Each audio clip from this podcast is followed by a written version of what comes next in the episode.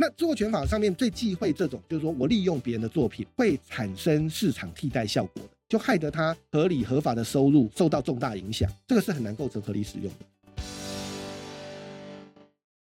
欢迎收听经济部智慧财产局的专属著作权 Podcast 原创，我听你。今天的节目很难得邀请到有丰富影视产业投资经验，曾担任剧情长片《一杯热奶茶的等待》行政监制和智慧局智慧财产权服务团讲师，而且又是专精制作权领域的刘成庆律师，来到我们节目当中哦，要来和我们聊聊很符合近期时事话题，那就是影视产业与著作权。要来让大家在关注金马影展以及近期引发不少话题的台剧，像是《熟女养成记》《台北女子图鉴》等等作品之余，也可以进一步来了解产业中的秘辛和著作权专业观点。那我想一开始我们就来先从一个地方开始切入好了，因为这几年我想大家都有发现台湾。近年来，戏剧产业哎有一波热潮，因为大家都发现台剧有越来越好看，那这个一定是很好的事情嘛，表示台湾的这个影视人才、业界人才是越来越成长，那人才辈出，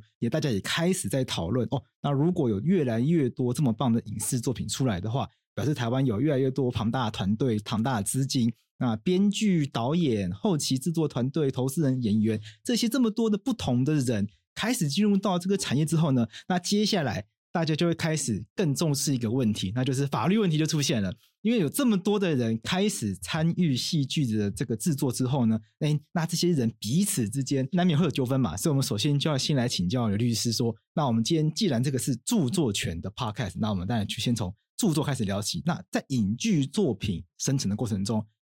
我们会有哪些著作的产生？那这些著作它会有哪些相关联的权利？那我们可以怎么样来跟听众朋友介绍一下？还有哪些法律知识？通常会这样说，就是说，其实虽然一部电影或者是呃一个电视影集，在法律上是一个所谓的视听著作啊，但是其实它的内容是糅合了非常多种类跟非常多数量的作品集结而成的啊，集结而成的一个我们叫做集合性的著作，它本身就牵涉到大量的著作。啊，而且又连接到他们背后的创作者。OK，对，这就是为什么情况就会变得很复杂。很多人同时有很多创作，对，这些创作都是著作，然后又集合在一个地方。对我们平常在处理法律问题的时候，其实你处理两三个人间的一两个权利，啊，就已经常常不可开交，够复杂。对，就很复杂了。法官法官就很头大了。对对对，结果我们现在在影视作品里面却要处理的是好多人他们的好多权利，然后最后怎么样要把它统合起来。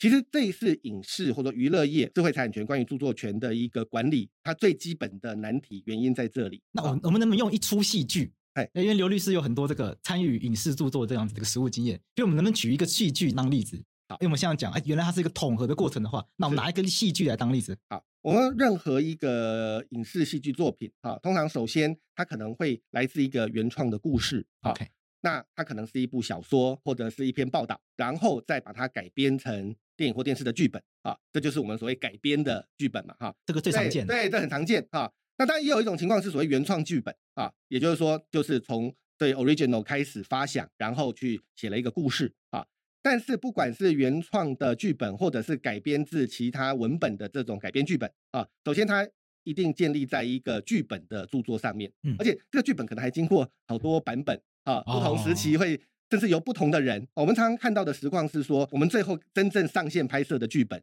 其实它不是说一个人用一个月写成的，常常不是啊，它常常是好几个人在不同的时期啊都有投入，然后最后完成一个剧本，啊，接力完成。是的，所以你知道还不用到后面我们讲说集合著作，常常在在那个源头哈，一个剧本就已经牵涉到多数人跟多数创作结合在一起。好啦。那剧本完成以后，它也还不过只是一个语文著作哦。然后现在就必须要把它进一步的、真正的拍成电影电视了，对不对？那这时候我们就需要什么？我们就需要导演啊，需要演员啊，啊，那当然还有各种协力的团队，灯光、美术、造型、道具啊等等的这摄影啊这些专业团队。那不管是导演啊，或者是演员，或者摄影、灯光等等的这些人员，基本上他们都对于这个影视作品的。发生创造都有参与嘛，都有贡献。因为演员演戏，对，导演是指挥大家，指挥全局嘛。啊，一个视听著作的全局是由他掌控嘛。对，美术做出来的东西可能是道具很漂亮，对对对，是受美术著作保护的，这是有可能的啊。那然后在这之外，我们都知道影视作品常常还要搭配什么音乐啊，那一定要，现在没有音乐怎么可能？对呀，所以 那音乐其实，在影视作品里面还分两块哦，一块是什么？是所谓配乐的部分哦，哦，或者说甚至还这更独立的是声音的部分。如果我们用最精确的分法的话，其实至少会分三块，一个就是声音，再来是什么？才是音乐，就是配乐，然后还有就是所谓主题曲、片头曲、片尾曲，这三块其实是不同的专业。声音是指音效，呃，什么走路的声音、下雨的声音这种。对对对对，好，或者是你最后要怎么样去统合？好像国内有几位很有名的这种专门做电影的声音的大师，哈，杜笃之老师等等，他们他们就是能够把声音处理的非常精准的去对应到啊每一个画面、每一个镜头。哦，那本身是一个专业，而且它是有创作性的啊，然后才是真的啊，有一些音乐调性，比方说我们常常随着剧情的起伏，或者是角色心情的转换。我们就会看有时激昂啊，有时欢乐的那种音乐，对不对？它不是一首歌，它可能就是一段旋律。可是各位看到的都已经是成果，所以各位可能会把一部电影电视里面它有音乐带动了整个剧情发展视为理所当然。可是我们作为创作者都有非常多经验，就是影像刚创作出来的时候没有配乐的时候，其实情绪或者张力没有那么清楚的被带出来。对，可是一个很精准的下的一段音乐。你就喷泪了，你知道吗？真的，我们都有那种非常多经验。我第一版，比如说看第一版初剪的时候啊，我其实不是很有感觉啊，我还开导演玩笑说 这样不行哦，哈，这个效果不大。导演就说你不要急，等我们配乐做完你再看。哎，真的，等到配乐做完再看，就当场就喷泪。我觉得我我常常看惊悚片、鬼片。有种感觉，很害怕的时候，故意把那个耳朵遮起来。对对对对对，没有音乐之后，哎，不恐怖了。没有错。突然突然觉得画面还好，对，一打开哦，好恐怖。对，这个比喻非常好。各位就其实还是可以体会，就是说那个声音跟配乐对一部影视剧啊，它的那个效果有多强烈。对，那是不是有很伟大的创意在里面？当然是啊。那一定也是著作权法要保护。对对对对，好。那再来才是说，哦，这电影当然会有主题曲嘛。那连续剧影集可能就会搭配比较多，甚至同一档的影集可能前期跟后期还配不同的音乐啊，不同的歌曲 啊，这是为了打歌啦。啊，这是一个共同的行销嘛，哈，所以你看这里面光是声音的部分，至少就牵涉到这么多不同来源的参与者，他们各自都是权力主体啊，他可能是唱片公司，可能是配音师哈、配乐师哈、工声音的工作室等等的啊，像这些一样的，他们都有各自有权利人，然后有各自有作品，哇，你看光音乐又扯出一大包来，非常复杂，对不对？对对。所以你就知道这些所有的这些东西，通通都包起来以后，这还只是这个剧的本身哦，啊，还有很多周边呢，一定会有什么，一定会有剧照师，就会拍很多剧照。我们都很清楚，你一个好的电影海报就可以打动人心啊，就可以哄得观众买票进戏院。对，没错，一定是这样子嘛，对。所以你看剧照师很重要啊，那每一张剧照都是摄影著作啊，啊，那它也都有。我们知道，好的剧照师在市场上也是非常抢手的，呃，他的档期啊也是大家都去抢着要的。还有侧拍也是啊，侧拍就是我要记录整个拍片的过程啊，以便我将来是什么可以做花絮啊、幕后花絮、片花等等的这些啊，那这些都需要侧拍，这一样，他都有自己独到的经验跟创意。这些周边的东西，它也都不断的有相应的著作产生，这一整套啊，还能让一个影集从筹备、制作到最后宣传发行。能够顺利的推出，啊，你看这 牵涉到多少人、多少权利、多少作品，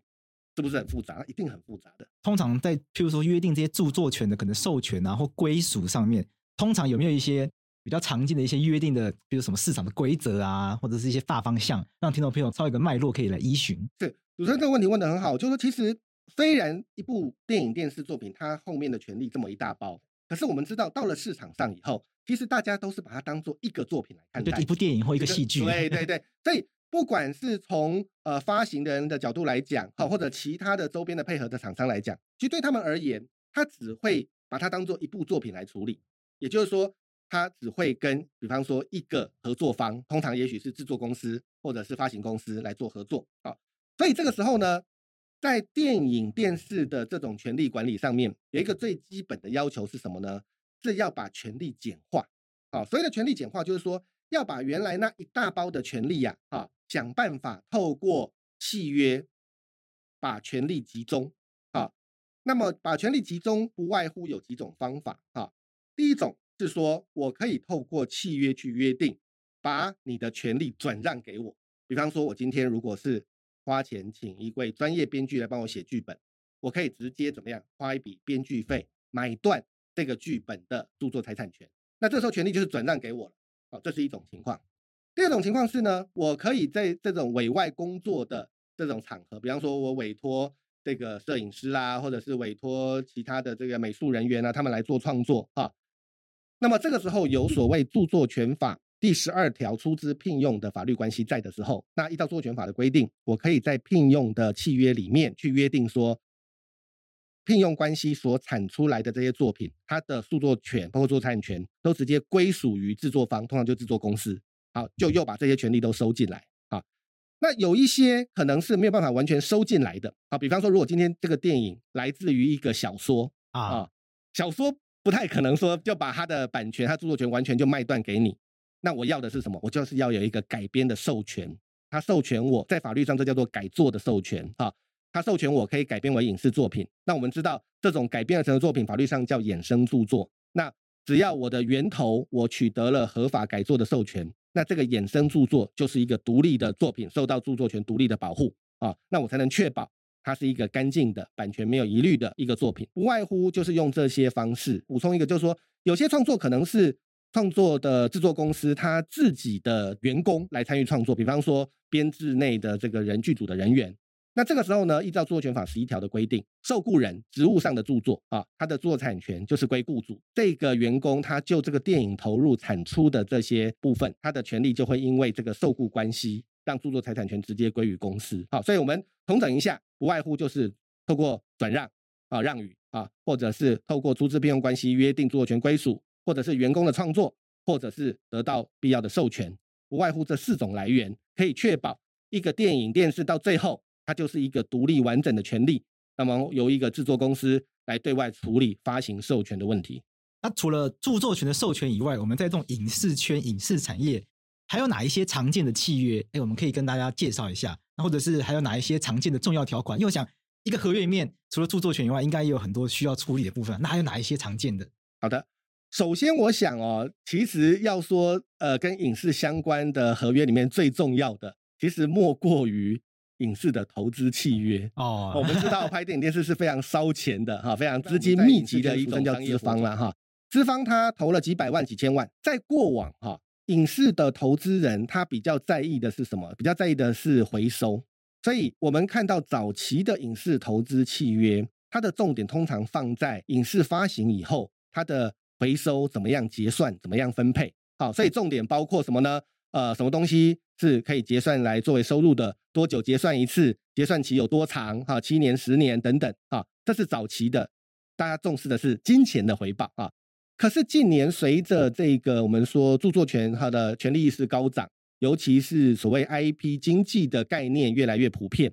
所以资方普遍的会希望说，他有金钱投资一部影视专案，他不只要得到金钱的回报，他还要占有 IP 的比例。哦，就有点像什么？有点像是我们说共有的概念。OK，好，举一个简单的例子，今天如果有一部影集，它的总预算是五千万，啊，那我们说一个影集，它是一个视听著作嘛，啊，本来传统上就是由制作公司来享有著作权，就透过我刚才所说的那些方式把权力集中。好，可是呢，近期的这种影视投资契约，我们看到的是资方通常会主张说，如果今天这个影集总共五千万的预算，而我投了一千万的话，那表示我投了超占百分之二十的资金，对不对？那将来这一部影集的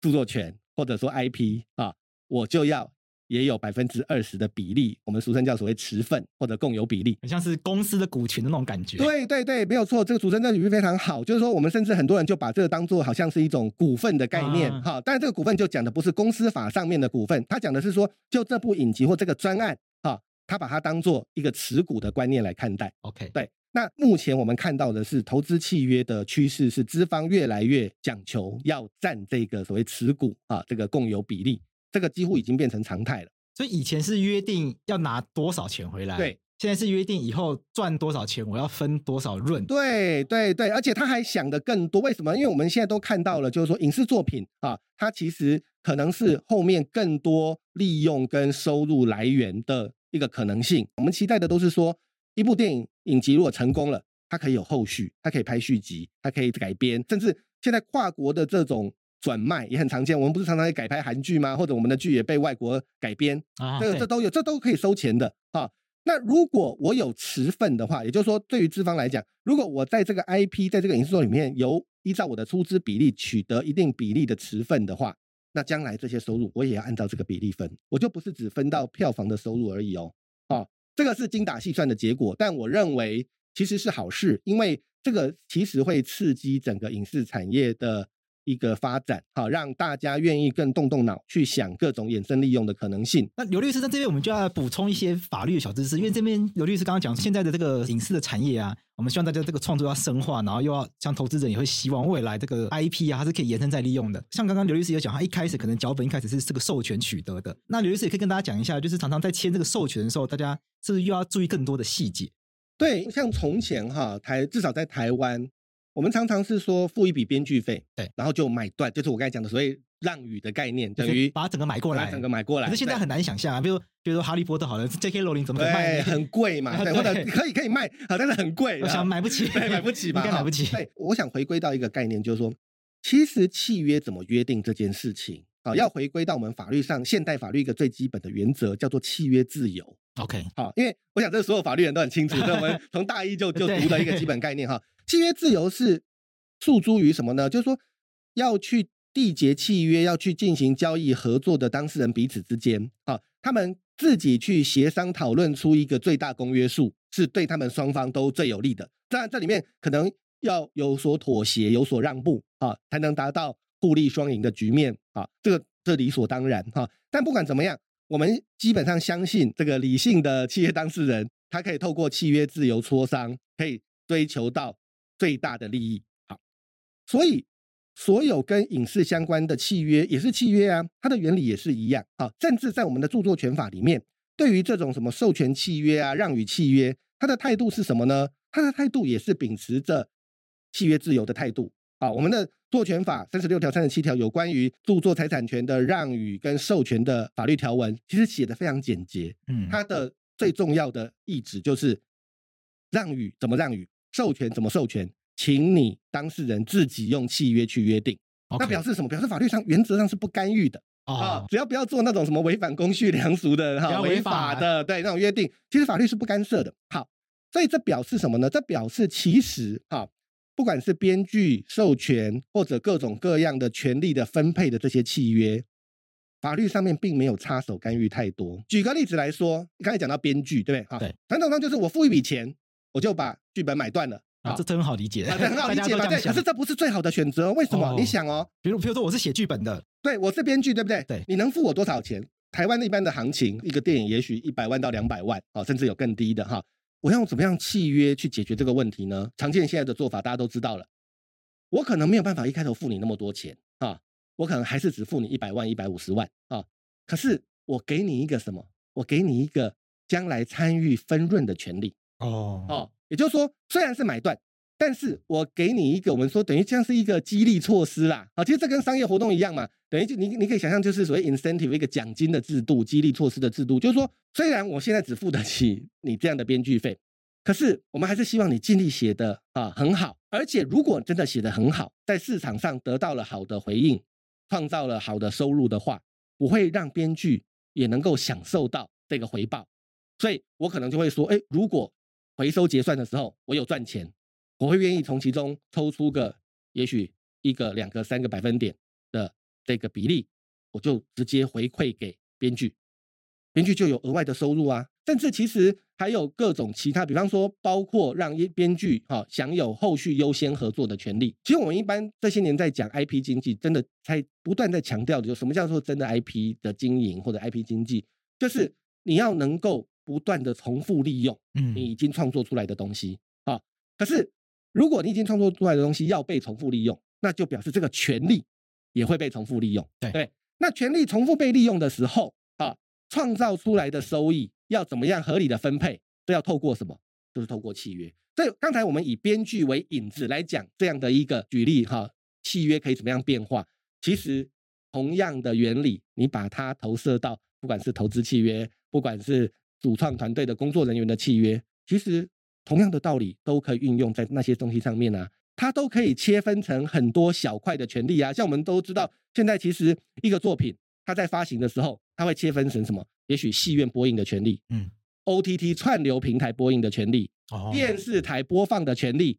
啊，不同地方都不同对对对，但一般来讲，你切开来卖，所得到的总收入、总回收，绝对是远大于你一包卖出去。这就为什么像现在电影授权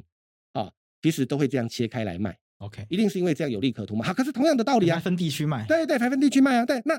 分地区、分利用用途、分这个发行渠道，我要怎么样去确保这些事情、确认这些事情，其实就是透过发行合约啊。嗯好，所以归根结底，哈，归根结底，其实不要说影视娱乐产业了，就是说所有整个所谓文化产业，说就是说，如果我今天我经营管理的标的，好，就是智慧财产权，就是著作权的话，啊，其实它最核心的一个工作，就是怎么样透过契约把这些权利切分的很清楚。对，那而且这个也不受限于什么呢？不受限于一定是要依照著作权法的所谓著作财产权的分类。好，当然我们知道著作财产权有分什么公开上映、公开传输这些权利嘛，对。可是其实也不见得，比方说吉令同样是公开传输权，可不可以再切分？也可以啊，就像刚才哦主持人讲的，我可以切分地区啊。我们现在不是都会锁 IP 吗？锁啊对对对对，就是因为它要区分不同地方的发行权嘛，哦对？日本一个，韩国一对啊，个，对啊，那你每个地方就可以再收一次钱呐、嗯然后又或者是说，即使是在同一个地理区域、同同一个 territory，对不对？我还是可以再区分啊。比方说，我区分的就是纯粹 OTT 串流平台，但是我也可以区分是什么？是其他的啊网络传输的，比方说特定的平板或者是这个 MOD 的啊、这些哦，它可能也是透过网络传输的，所以在法律上从电视上去看的跟对对对从手对对机上看的又对不一样都可，以区分啊，其实都啊可以区分啊。因为现在电脑都可以做非常精致的对这个技术的处理，对对，所以我们现在看到很多发行合约，事实上真的已经把它区分细分到，就是可能行动装置跟单纯的网络传输又是不一样的。哦，等于就是说，你透过行动装置，好、透过手机网络去公开传输，它因为已经非常的庞大，已经变成一个独立的发行渠道了，所以它又跟其他的单纯的网络又不一样。对，哦网络授权又不一样，这都是有可能的。那你说法律有没有规定这么细啊？从来没有规定这么细，对没有这都是人想出来的。人怎么样去看、观察市场的变化、技术的变化啊，然后去找出最有利的切割权利去分配的方式，然后去赚取最大的利益。而这一切的实践都要回归到什么？回归到契约。好，那我们很感谢刘律师的分享，那我们中场休息一下，等下再回来。大家好，我是桂智，这里是原创我挺你。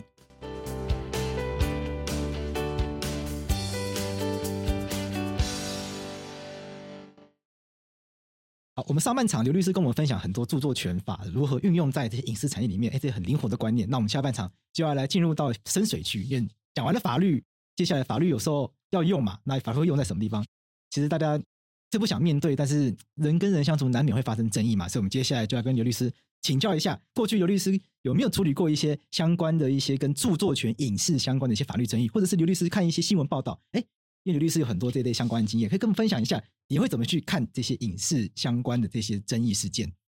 好的啊，其实确实如主持人所说哈，这几年因为其实影视产业的蓬勃发展啊，那么作品的不管在数量还是品质上面都大有精进啊。可是这却同时也引发了一种可能性，就是说，呃，可能有类似的或者是同质性的故事啊，被拿出来拍摄制作成电影电视的几率就提高了啊。那所以这时候就会产生包括呃，可能基于同样一个事实，然后所做的不同的创作，那彼此之间呃，是不是有互相抄袭的这种争议事件就会发生啊？那另外或者是说，像是呃，我们刚才有提到说，同样一个故事一个剧本，他可能在不同时期经历了不同的编剧甚至导演去创作以后，那么因为版本不同的问题引发的一些纠纷啊，那这个都时有所闻。好，所以我们就稍微举两个例子哈。来跟大家说明这里面所涉及的法律问题。好，首先是关于基于相同事实的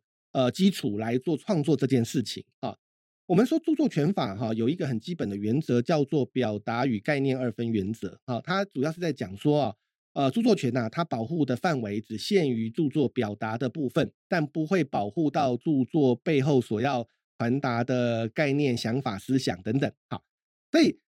我们在判断什么样的创作元素是表达，或者是说它其实是属于思想概念的时候啊，那如果没有很清楚的厘清的话，有时候争议就由此而生哈。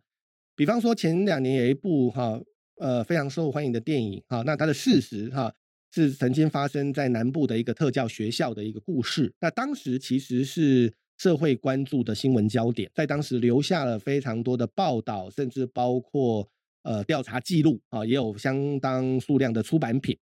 好，那么等到这部电影要来制作拍摄这个故事的时候，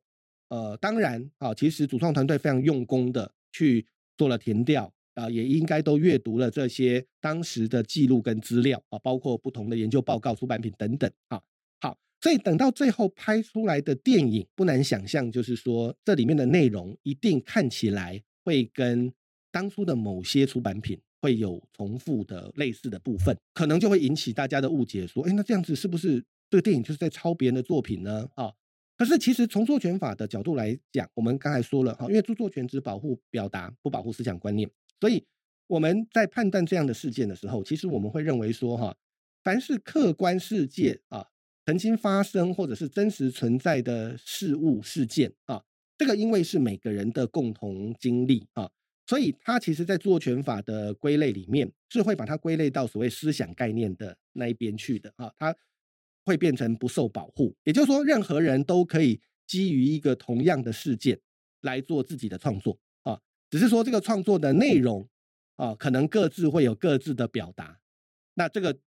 坦白说，呃，即使是以呃有著作权专业的人来讲，有时候判断都要花一点力气啊，更何况。是对于一般来讲，难免会引起一些误解啊。那像这样的争议，可不可以事先避免呢？我认为是可以的啊。也就是说，我们著作权法其实真正在意的是说，任何一个创作，你要有自己独立的创作的历程啊，去证明你是一个原创的，而且具有创作性的作品啊。所以，只要呢一个主创团队，他在创作的过程里面。他有保留完整的创作历程的经这个记录啊，包括他做了哪些填调，发掘了哪些事实。那么编剧他基于这样事实，他做了什么样的剧情的编排啊铺陈啊？那可以看得出来说，哦，其实并不是拿现成的事事件来用，你还是有创作的成分在里面的话，其实就不至于构成去抄袭甚至侵权别人的作品啊。因为毕竟著作权保护的是表达，而不是。思想观念更不是事实。其实我在这边跟大家讲两个哈，上过我课的学生都听过我讲的两个故事哈，跟大家分享两个小故事哈。第一个故事是这样哈，第一个故事是说，大概在五百年前，有一个英国文豪，他写了一个故事。这个故事是讲呢，有一个男的跟一个遇到一个女的啊啊，就看对眼啊，两个人就谈恋爱了。可是恋爱了以后呢，这个事情被双方的家人发现了，因为他们双方家人家庭彼此看不顺眼啊，所以就千方百计要。阻挠他们在一起啊！可是你也知道啊，爱情这种东西啊，你越是阻挠，他爱的就是越是浓烈，对不对啊？对，很不幸的，最后这一男一女都死了啊！这是第一个故事。那我再讲第二个故事啊，这个故事大概据说要可以溯及到一千多年前的中国啊。这个故事是说，有一个女的爱上一个男的，他们就在一起就谈恋爱了。可是他们谈恋爱的事情呢，被双方家庭知道以后啊，因为这个家这两个家庭彼此也是看不对眼，所以就千方百计要阻挠他们在一起。可是你也知道啊，爱情这种事情，你越是阻挠，他就爱得越浓烈。最后这一女一男也都死了。各位有没有发现？我说我讲了两个故事，怎么听起来好像是同一件事啊？对，对不对？哈，如果说他们是同一个故事的话，那问题来了，因为第一个故事叫做《罗密欧与朱丽叶》，第二个故事叫做《梁山伯与祝英台》，难道他们是同一个故事吗？显然不是，显然不是嘛，对不对？那问题出在哪里？为什么我刚才讲起来好像它变成同一个故事呢？好，原因就在于。其实我刚才讲的不是两个故事，我刚才讲的是同样一个故事的主题，一个故事的概念。这个概念其实是什么呢？这个概念就是在讲爱情真的很伟大，人可以为了爱情连命都不要了。这个用台语来讲最精确，叫做 “idea 卡参戏”。他们有没有谁抄谁的问题？绝对没有，没有，绝对没有吗？为什么？因为他们只是用了同样的概念。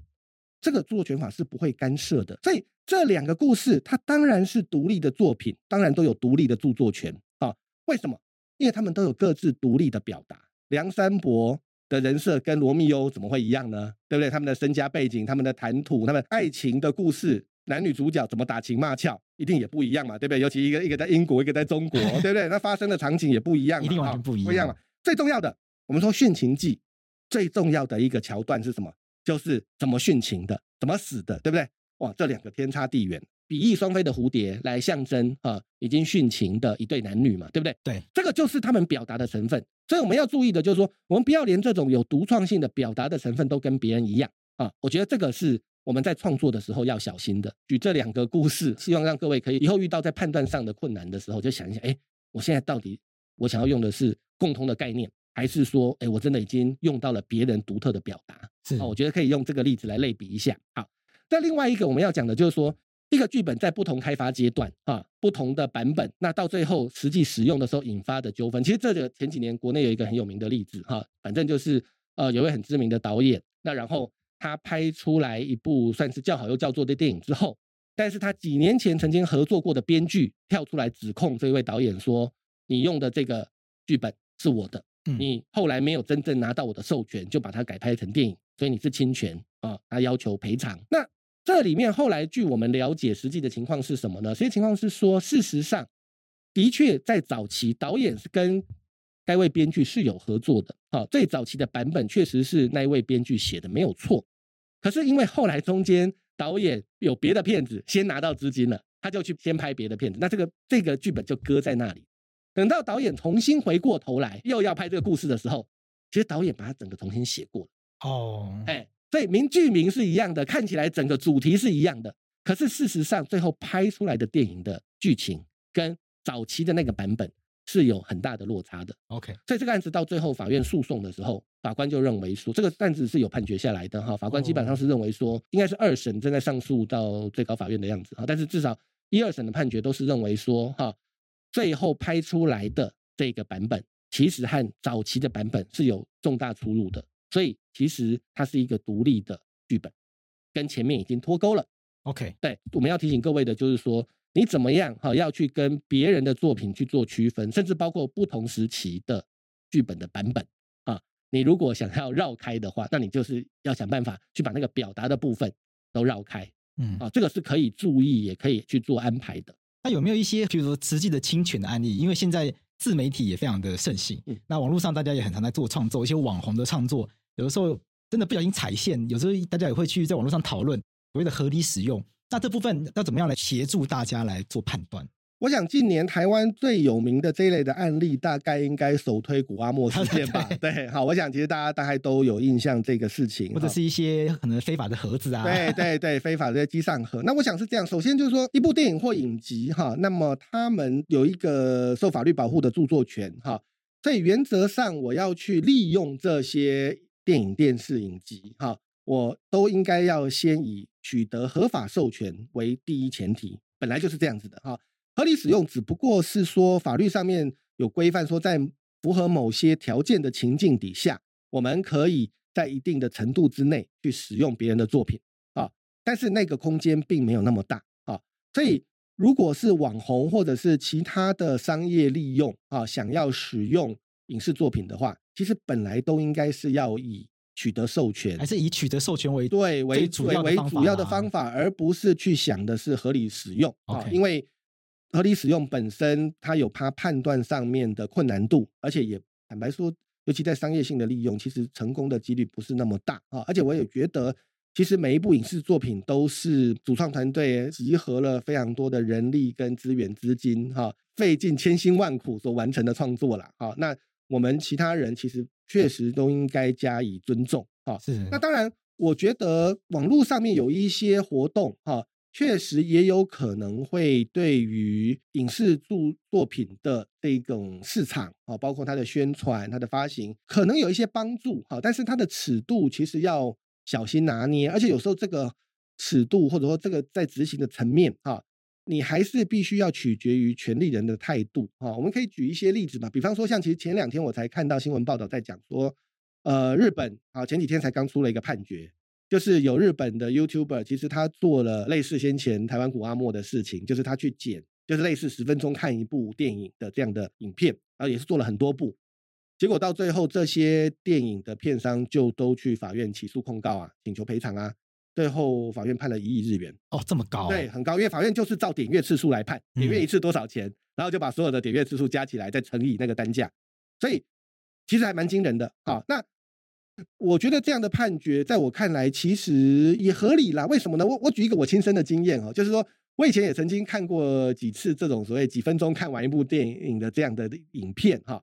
我真的个人就有这种亲身的经验，就是说，哎，我本来可能想买票进戏院看这部电影的，可是因为看了这个几分钟看完一部电影这个影片之后，我就觉得，哎，我好像已经知道他在演什么了啊啊，可以了，不用再去看了。那著作权法上面最忌讳这种，就是说我利用别人的作品。会产生市场替代效果的哦，好，也就是说，你用别人作品用到什么，人家权利人本来有机会赚钱、收钱、卖票、卖书的，因为我们的行为利用行为，结果他就赚不到了。这本来是他合理合法的收益的机会，却因为我们单方面没有经过授权利用他著作的行为，就害得他原来合理合法的收入受到重大影响。这个是很难构成合理使用的。这里我们会建议大家有一点同理心啊，就是说，今天如果你花了那么多的钱、时间、精力去制作一部电影、电视，你应该也没有办法容忍别人这样子滥用你的作品，对不对？啊，一定是这个样子的嘛，哈。错。虽然我们偶尔在网络上会看到一些情况是说，哎，怎么好像有一个网红啊，他也用了别人的作品，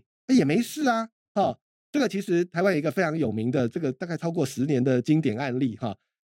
叫做小杰的攻击 啊，这个案例其实就是说，以前这个有一部很有名的动画片啊，那然后他有最后有一个短附了一个短片，有一个人就把它重新配音，配上新的剧情，放在 YouTube 上面。坦白说，这个是不是有侵权的疑虑？我觉得非常大啊。可是很奇怪啊，这部影片放在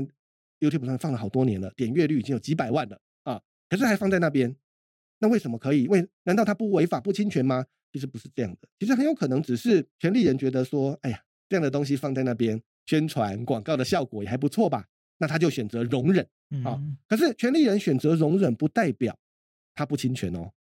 但重点是权利人要不要容忍，这是权利人自己有权决定的呀，对不对？对不对？我不能利用人生杀大权在人手上，你不能利用人说什么哎。你一定要容忍，哈，我这样对你有好处，我认为这样对你有好处，你为什么不容忍？我们不能这样这样看，不能强迫人家消费。对对对对对，好，所以我觉得那个我们不要被我反而为什么举这个例子，并不是要告诉大家说哦，所以你看，只要你做利用别人作品对别人的这个广告形象有帮助，就是可以。其实不是，刚好相反，我们要提醒的说，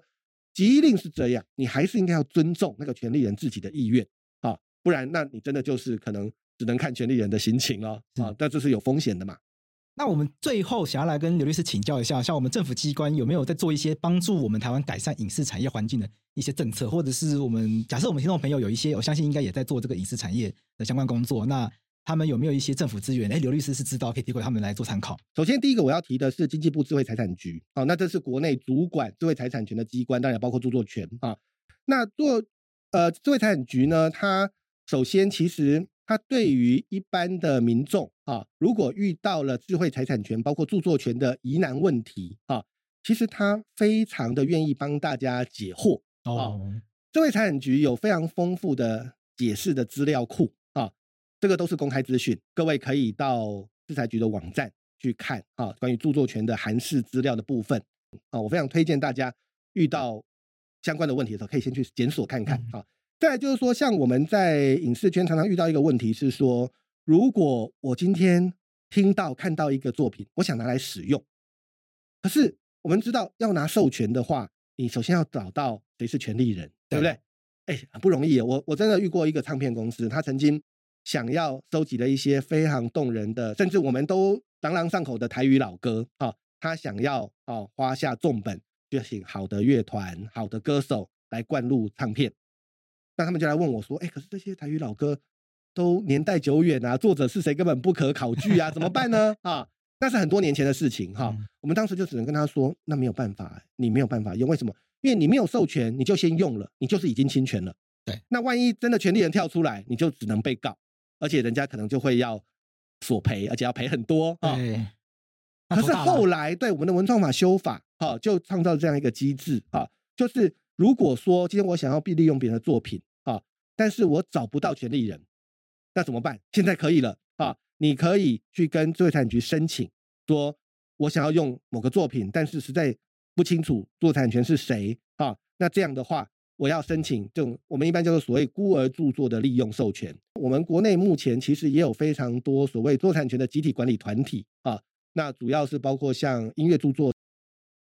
那他们会收集很多创作者、权利人的这些作品，然后集中由他们管理。那我们利用人有利用的需求的时候，我们就可以去找集管团体去寻求他们的授权，我就不用一个一个去找个别的权利人啊。对，那这个是很方便的机制。那相关的机制其实呃，在智慧财产局包括他们网页还有公开资讯上面也有非常多的介绍啊，让各位可以知道怎么样去使用。著作权的这个集体管理机制，去取得你所需要的授权。另外，就是像我自己也有参与的，就是智慧财产局都有借设立这个智慧财产权的服务团啊，就会找很多讲师啊，包括像我自己也是，是讲师。对对，我也是讲师。那我们每年就会依照不管是机关、学校或者业界的需求啊，那巡回到各地去为大家解说呃智慧财产权相关的知识啊。那这这当中当然也会有机会。去跟业者或者是民众聊一聊，他们遇到了什么样的问题？那有一些甚至可以给一些呃建议或者解决的方向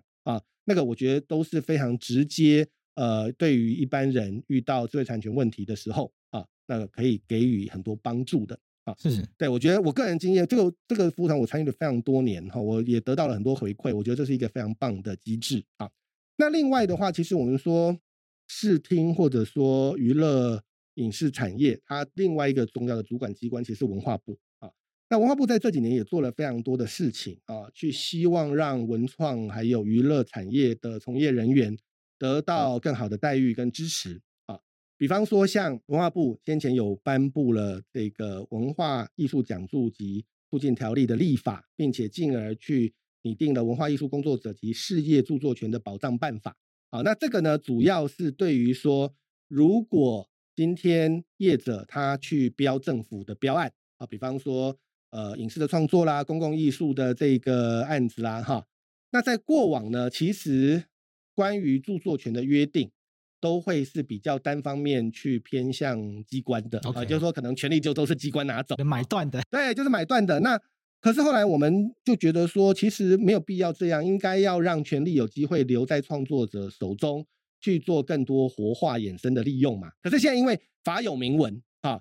据说机关你可以大胆的把权利留给创作者啊，你只要拿到使用授权就好啊，作产权你可以留给使用者，让他去做更多更好的利用推广。那这个我觉得是一个非常大的进步啊，对于创作者权益的保障是一个。呃，非常有意义的事情是。那另外还有一个最新最新的东西哈，在文化部有一个，它网页上就有一个叫做“文化艺术工作者契约范本专区”的这样一个一个连接哈，各位都可以去搜寻看看啊。这里面呢，它针对视觉艺术、表演艺术、文化资产、影视制作技术、影视编剧、流行音乐这六大类的艺文工作，分门别类的去做了一整套的契约范本啊，包括艺术经济、展览销售啊，包括。这个作品租赁、商品化授权合约、剧场表演的各种工作合约，还有像是影视的劳务契约、编剧的契约啊，还有这个音乐相关产业的工作人员的契约。嗯，这个在过去其实大家都不知道该怎么处理的事情，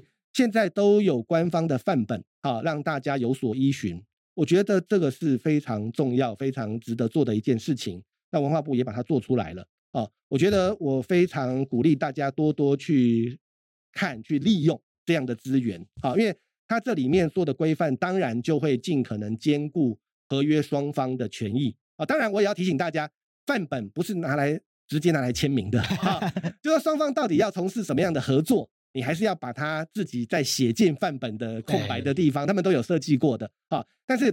至少范本让我们不会无所适从哦，讲说我连怎么起一个头、写一个合约。都不知道，很多人过去有这种困扰，至少知道整个架构，对哪些事项要讨论，这个是非常非常棒的一个措施哈，我也鼓励大家多多利用。好，那我们最后来请教，因为我们时间也差不多了，我们最后就要来跟刘律师请教，你最后对这个台湾的讲整个影剧产业好了，就有什么展望跟期待？尤其是刘律师是。法律专业工作，同时是律师，哎，也在这个影剧产业有很很多的这个参与。你对这整个产业有什么样展望？你觉得我们还可以做哪些事情，鼓励更多人来做这个行业，也鼓励更多人来参与投资？是，我觉得其实我自己会对于影视产业有越来越多的投入跟参与哈，主要是因为其实这真的是一个创造力非常丰富哈，可以我觉得可以激发人的潜能的啊一个。很棒的工作，一个很棒的领域啊，